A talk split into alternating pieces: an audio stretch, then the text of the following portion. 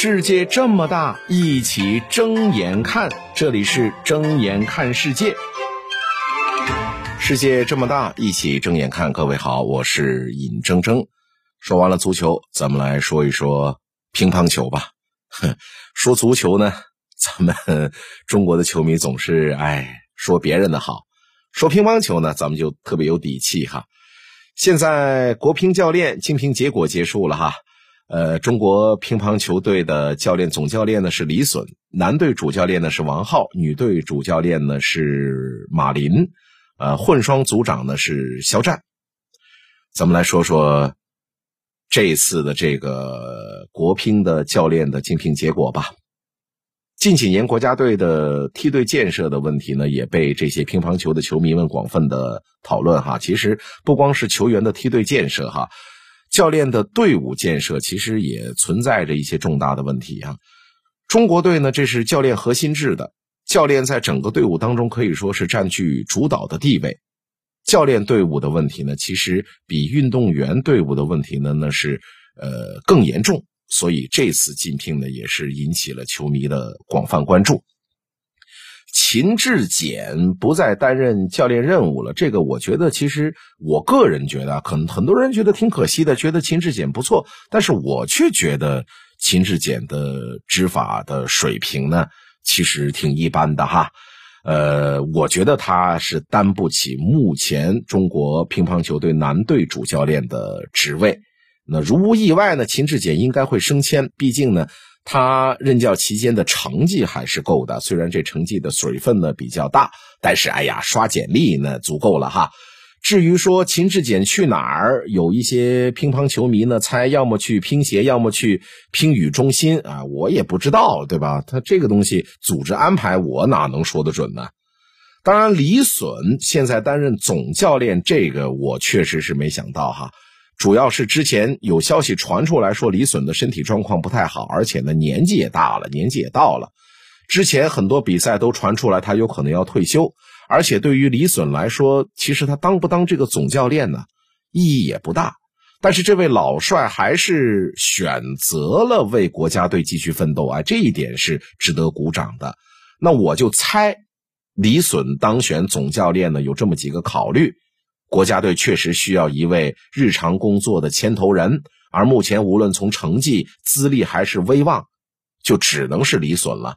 再一个呢，就是李隼呢有点像孤臣，啊，就是他没有自己的这个党羽哈，也可能是想用李隼呢来推行一些改革。总之，我觉得李隼这个位置不像是来养老的，更像是清道夫或者是一个开路者。那王浩和马林，一个是男队主教练，一个是女队主教练，哈，基本上在之前就有点这个消息已经出来了，哈，有点众望所归的意思。有人呢质疑他们俩的资历，但是各位别忘了，哈，当初刘国梁在担任男队主教练的时候也很难，很很很年轻啊，啊，所以当教练呢，年轻不是坏事。关键你别朝令夕改就行，你别今儿让人上了，明天又说，哎，你不行，你下去，你别这样啊！对于王浩来讲，这个时候走到这个位置，其实也很难说是幸运哈，因为众所周知，现在中国乒乓球队的男队面临比较大的挑战，但领导不管这个，领导只要成绩，所以王浩接下来的压力会比较大。从全锦赛和乒超来看，我觉得樊振东。最近的状态和技术调整都不错，那马林啊，女队的主教练哈，位置相对来讲相对吧会轻松一点，因为女队的统治力相对来讲还是比较强的，至少在短期内不用太担心成绩。我比较看好马林呢，推动女队整体技战术水平的提高。但是女队呢，同样面临一个梯队建设的问题啊。日本最近有几个小将，那是冒得很厉害哈。那中国队同年龄段的球员相比较而言，优势没那么明显。这个体育这个东西啊，其实是青春饭，所以还要时刻的着眼于未来啊。肖战他的去向，前段时间也是引起了众多球迷的争论哈。之前大家呢都想不到，哎呀，原来还有个混双组哈。肖战当混双组的组长值得玩味，一方面呢，这不是个好差事。啊，因为这个东京奥运会上混双的奥运首金丢了，巴黎奥运会呢，肯定要找回这场子呀。这个组长的压力不小。另外一方面，肖战的年纪也大了哈，提一个组长就有点像呢，退休之前给个待遇。呃，混双组听着就不像一个常设机构哈，很有可能呢，肖战接下来可能会当这个王楚钦的主管教练，或者呢是个事实上的主管教练。总之呢。